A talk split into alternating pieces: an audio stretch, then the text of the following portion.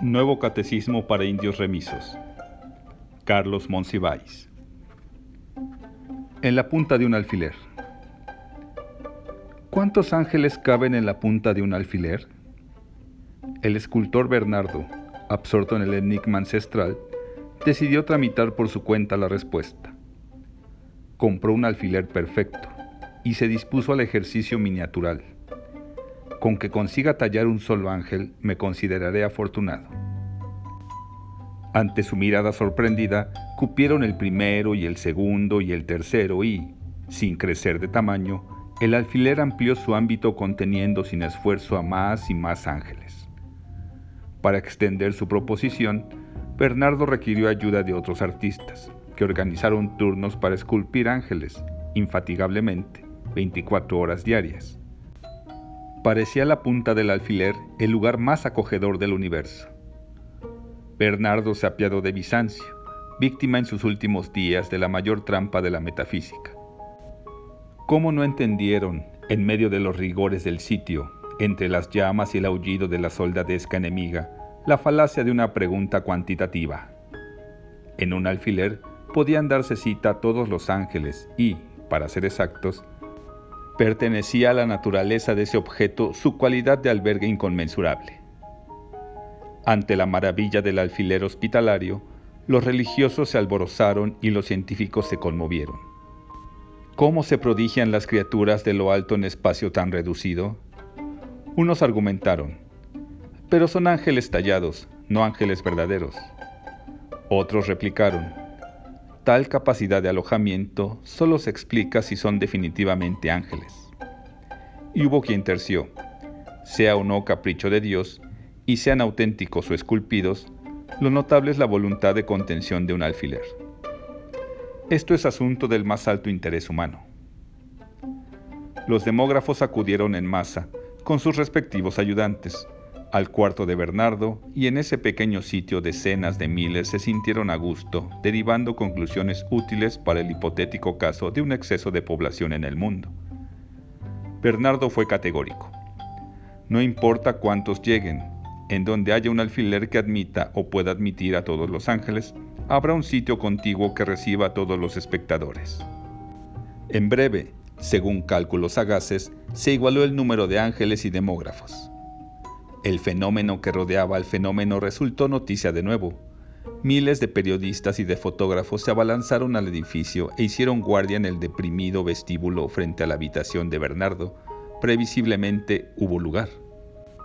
Y llegaron los estudiosos de comunicación a ver a los periodistas que entrevistaban y fotografiaban a los demógrafos, que analizaban el proceso que comprimía tal diluvio de ángeles en la punta de un alfiler. Y también ellos se esparcieron a sus anchas. Bernardo entendió, como entre relámpagos, lo que los santos, los declamadores y los vendedores de imágenes religiosas conocen por razón de su oficio. Cada metáfora es un hecho infinito, el espacio final de la realidad. La verdadera tentación. Permíteme, oh Señor, que enfrente a las verdaderas tentaciones. Soy tu siervo, divulgador de tu doctrina, vasallo de tus profecías, sujeto del error y el escarmiento. Y quiero acrisolarme ante tus ojos honrando tu hermosura. Concédeme mi ruego y ponme a prueba, pero con ofrecimientos que sean cual duro yugo. Si te insisto, Señor, es porque más de tres veces se me ha tentado en vano, y me acongojan mis negativas instantáneas. El maligno me desafía y acecha ignorando mis debilidades genuinas. Me seducen con mujeres frenéticas, a mí que soy misógino. Me provocan con viajes a países fantásticos, a mí tan sedentario. Extienden a mis pies los reinos del mundo y sus encantos cuando solo apetezco la penumbra. Y por si algo faltara, me declaran, todo esto será tuyo si postrado me adoras, y me lo dicen a mí, tan anarquista. Restablece los derechos de tu Hijo, Señor. Oblígales a imaginar tentaciones que lo sean de modo inobjetable, que de veras inciten mi deseo, que me hagan olvidar cuán fácil es mantener la virtud si nadie nos asedia como es debido. Quien no odia los símbolos solo conocerá la fe por aproximación. Nadie detestaba tanto la nueva religión como el hechicero indígena de Tlapana. Es una farsa, decía entre dientes, impuesta aquí y en todas partes, por la espada.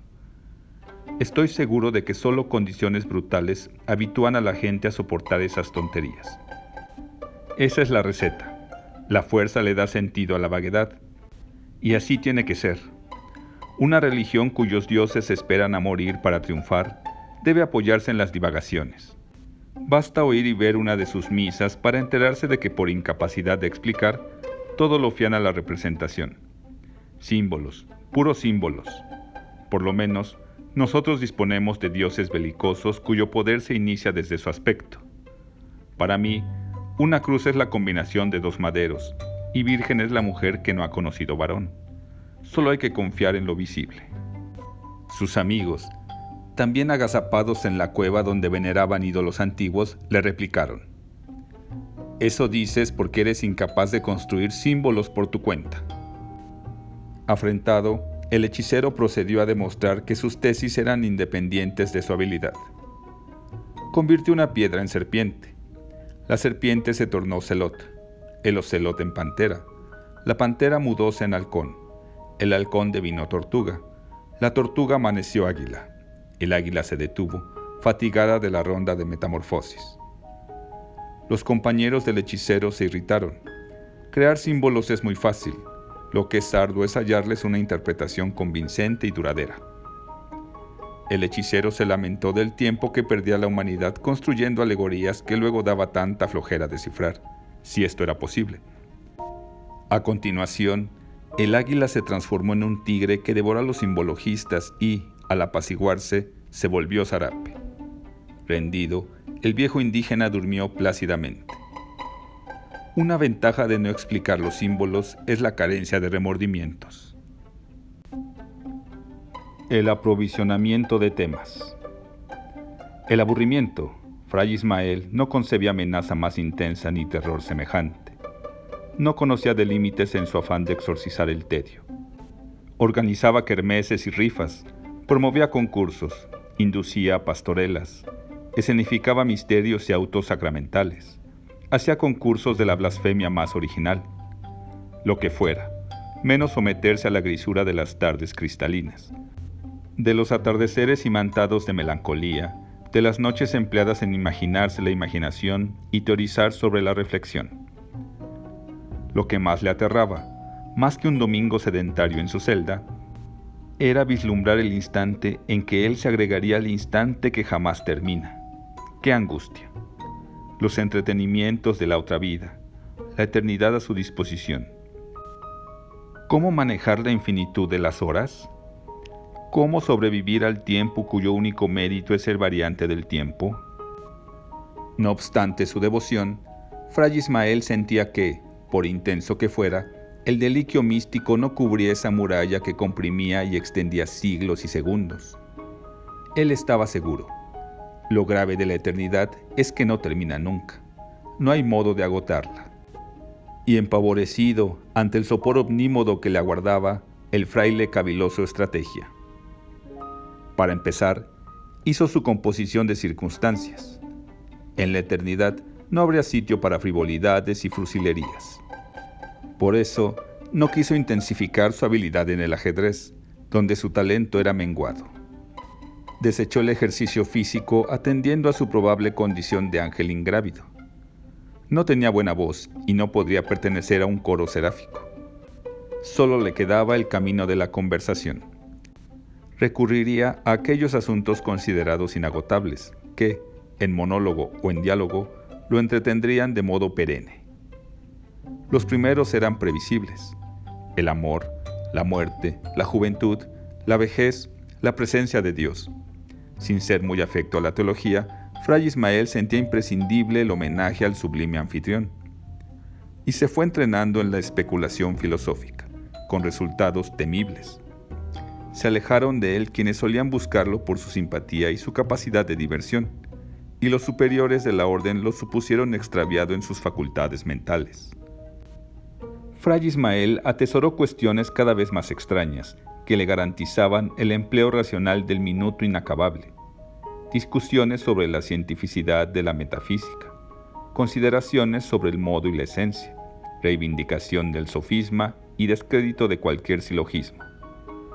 Para no olvidarse, fue anotando cuidadosamente las líneas temáticas. Una duda le afligía. ¿Se conserva la retentiva en la vida mejor? ¿Todo se borra con la nueva vestidura?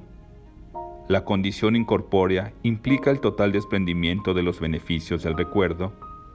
Consultó a teólogos eminentes, y unos lo tranquilizaron. Seguro, tu memoria será resplandeciente como la nieve. Y otros lo asusaron. Ni hablar, la amnesia es el privilegio del cielo sobre el infierno. Imposible retroceder. El fraile confió en su método y acumuló ideas, citas oportunas, reflexiones, sugerencias. El más allá no lo sorprendería con la mente en blanco. En pos de ese archivo de conversaciones vivificantes, canceló su vida anterior suspendió saraos y verbenas, se hizo solemne y aburrido. Y a la postre imagen que de él tuvieron quienes alguna vez lo festejaron fue la de un anciano enfurecido que enlistaba temas polémicos y los calificaba por su duración. 50 años, 100 años, mil años, toda la eternidad. El perseguidor que se convirtió en precursor. Mi padre lo contaba día tras día, con las mismas palabras, la misma rabia, el mismo temblor estupefacto. Su existencia, de carcelero en jefe, cambió esa mañana, al huir ante sus ojos la hermosísima bruja, la mulata de Córdoba. Durante el relato nuestro deber era el silencio. En todo caso, alguna exclamación en el instante en que él se ponía de pie y se santiguaba al decir, ¿cómo iba yo a sospechar el poderío demoníaco de esa mujer? Luego se aquietaba, maldecía quedamente y con voz muy tenue refería la escena. El calabozo fétido, la hechicera indiferente ante el aviso de su ejecución y en una pared el navío dibujado con carbón. Ella preguntaba, ¿qué le falta a ese navío? Y mi padre, diez o treinta años después, la recriminaba con idéntica vehemencia. Desgraciada mujer, si tuvieras temor de Dios, si te arrepintieras de tus pasadas faltas, si quisieras salvar tu alma de las horribles penas del infierno, no estarías aquí. A ese barco únicamente le falta que ande. Es perfecto. Y era curioso oírle imitar la entonación sarcástica de la mulata. Pues si vuestra merced lo quiere, si en ello se empeña, andará, andará y muy lejos y con gemidos y gesticulaciones pretendía reconstruir el salto súbito de la mujer a la embarcación que, lenta al principio y después a toda vela, desaparecía por un rincón de la inmunda celda. Al llegar a este punto del relato, mi padre palidecía, llamaba a gritos a la guardia, escenificaba plegarias, invocaciones, el pasmo de quienes alcanzaron el alejamiento del navío, la incredulidad temerosa del obispo, y mi madre llegaba con una botella de vino y lo besaba en la frente. Yo crecí padeciendo su obsesión, capturar a la hechicera, someterla a la justicia terrenal.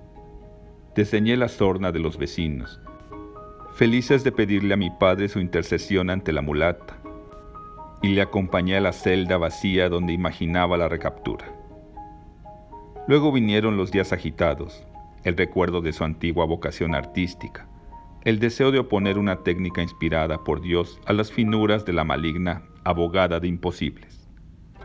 Y sus exorcismos se iniciaron pintando en el calabozo un hermoso navío saturado de obispos, papas, cruces.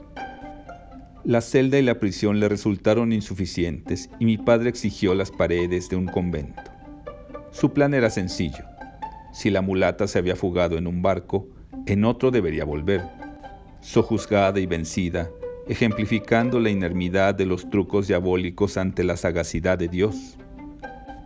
Para halagar a sus aliados, mi padre recreó la historia sagrada, trazó con suma delicadeza ejércitos de santos y de vírgenes, tronos dorados ante cuyo fulgor perecían las hordas del infierno. En aras de su esfuerzo, mejoró su técnica e innovó los métodos del fresco. Y en espera de su vindicación, Ni siquiera se fijó cuando aparecieron los primeros discípulos que encomiaban su fuerza creativa y solo anhelaban continuar su obra. Al principio, a mi padre lo fastidiaban demasiado los seguidores y los monjes de todas partes del mundo que llenaban gruesos cuadernos con notas sobre su concepción artística, su vida familiar, sus influencias reconocidas, las fuentes de su inspiración. Yo lo conocí bien y sé que a él no le estimulaban la admiración ajena, sino el deseo de vengar la afrenta. Pero acabó cediendo al halago, a las frecuentes invitaciones a la corte, a las presiones de quienes le imploraban retratos de familia o ponían muros a su disposición.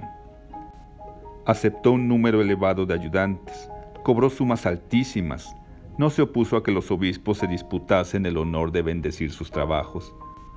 Hizo más terrenal y diversificada su temática. Pasó de las huestes seráficas a la historia de España y de la Nueva España. Incluso, con tal de granjearse el afecto de quienes seguían su obra, pintó a grupos indígenas y a mineros. Eso sí, en las grandes paredes por él demandadas, siempre pintó, en algún lado, las frases rituales, los signos cabalísticos que apresarían a la bruja. En buena medida, mi padre fue un fracasado. La mulata de Córdoba escapó sin remedio, pero en los principales conventos y palacios quedó constancia de su celo y de su genio. Conoció el desquite de la fama y en su entierro, presidido por todas las autoridades, el encargado del elogio fúnebre lo declaró precursor del arte público en nuestras tierras. Este fue el origen de la fortuna familiar. Haz resplandecer tu rostro, Señor de los ejércitos. El capitán había oído de las cortes de ángeles que al surgir en el cielo inclinaban batallas en favor de un ejército, y recordó una sentencia. Si con alma contrita en verdad se me invoca, acudirán mis huestes destruyendo y matando sarracenos. Recemos, ordenó, y allí se arrodillaron, pero los ángeles no aparecieron, seguramente porque había almas descreídas y la tropa fue diezmada. El capitán insistió, y se entonaron preces que atrajeron tinieblas y relámpagos. Pero alguien sufrió vacilaciones y los ángeles lo intuyeron, y la tropa fue nuevamente flagelada el capitán escudriñó la más profunda intimidad de los sobrevivientes y se supo frente a creyentes sinceros y abnegados, y volvió al combate, con ánimo sereno, porque los ángeles le sostendrían el mando. Pero el enemigo se levantó como una ola y los soldados, con todo y capitán, perecieron. Antes de morir, resignado, el capitán advirtió que Dios siempre había visto sus creencias exactas, verificando paso a paso su animosa incredulidad. Pero estuve a punto de engañarte, dijo, y expiró. El gran hombre su amanuense. Observó al cardenal con lentitud de ave de presa y revisó los rostros electrizados de sus acompañantes, sus risas corales que circundaban las frases que a él llegaban como murmullos. ¡Qué suerte la suya! meditó estar cerca de ese manantial de agua viva, de ese hombre nacido para la posteridad. ¡Qué envidia! Y al decir esto, intuyó estremecido su destino, su glorioso destino.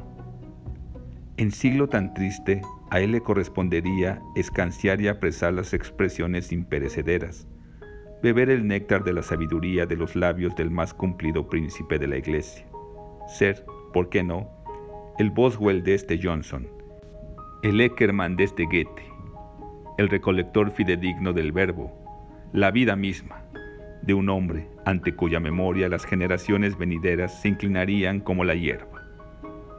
No sin problemas ingresó al séquito y no sin dificultades accedió a la condición de secretario. En su primera cena, desde su humilde rincón, el amanuense permaneció anhelante. Iban y venían las viandas, se prodigaban los vinos y no se pronunciaba el dictum que dotase de razón histórica a la reunión. El recopilador se estremecía anticipando las frases encandiladoras. Al liquidar el cardenal su sexto platillo, emitió una sonrisa que obligó al silencio. El escriba suspiró aliviado y dispuso sus poderes retentivos. La línea tan esperada sobrevino. No cabe duda, sigue siendo sabrosa la comida casera dijo el cardenal, y todos se rieron hasta la extenuación. Ya en su cuarto el amanuense anotó el gracejo y se durmió. Al día siguiente, las palabras no se habían movido, idénticas en su aparente banalidad. A partir de allí, empezó la persecución de los aforismos perennes. En comidas con prohombres el cardenal bendecía la mesa, oía de las crisis del mundo y de la teología, y acotaba, a este pollo me lo frieron demasiado. A la mañana siguiente, ya a solas, con esa franqueza que traza fisonomías y caracteres en palabras imborrables, el cardenal balbucía. Hoy amanecí con dolor de estómago. En las visitas a los pobres, al contemplar la angustia de un niño talentosísimo sin oportunidades de estudiar, decía entre dientes, Qué lástima que nada más haya un cumpleaños al año. En la noche, mirando a las estrellas condensar la dilatada infinitud del universo, afirmaba entre suspiros, Creo que me voy a resfriar. Pasaron los años, murió el cardenal y apenas concluidas las fastuosas esequias y el duelo enaltecido, apareció el libro del amanuense, Las confesiones secretas de un purpurado. Relato típicamente licencioso, cuyo éxito le permitió a su autor hacerse de una casa en la playa, lo que quizás lo compensó por la pérdida de la inmortalidad aforística.